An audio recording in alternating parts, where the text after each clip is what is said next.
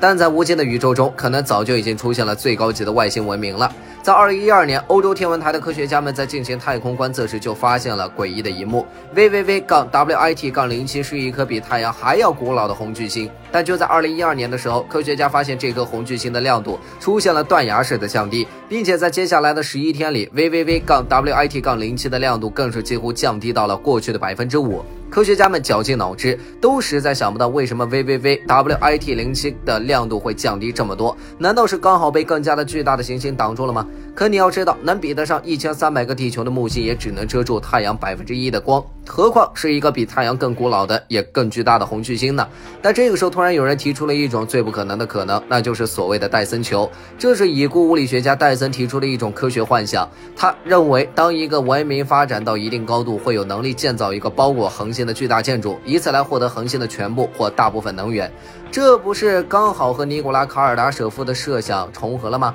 因此，有科学家认为，宇宙中更高级的文明可能已经现身了。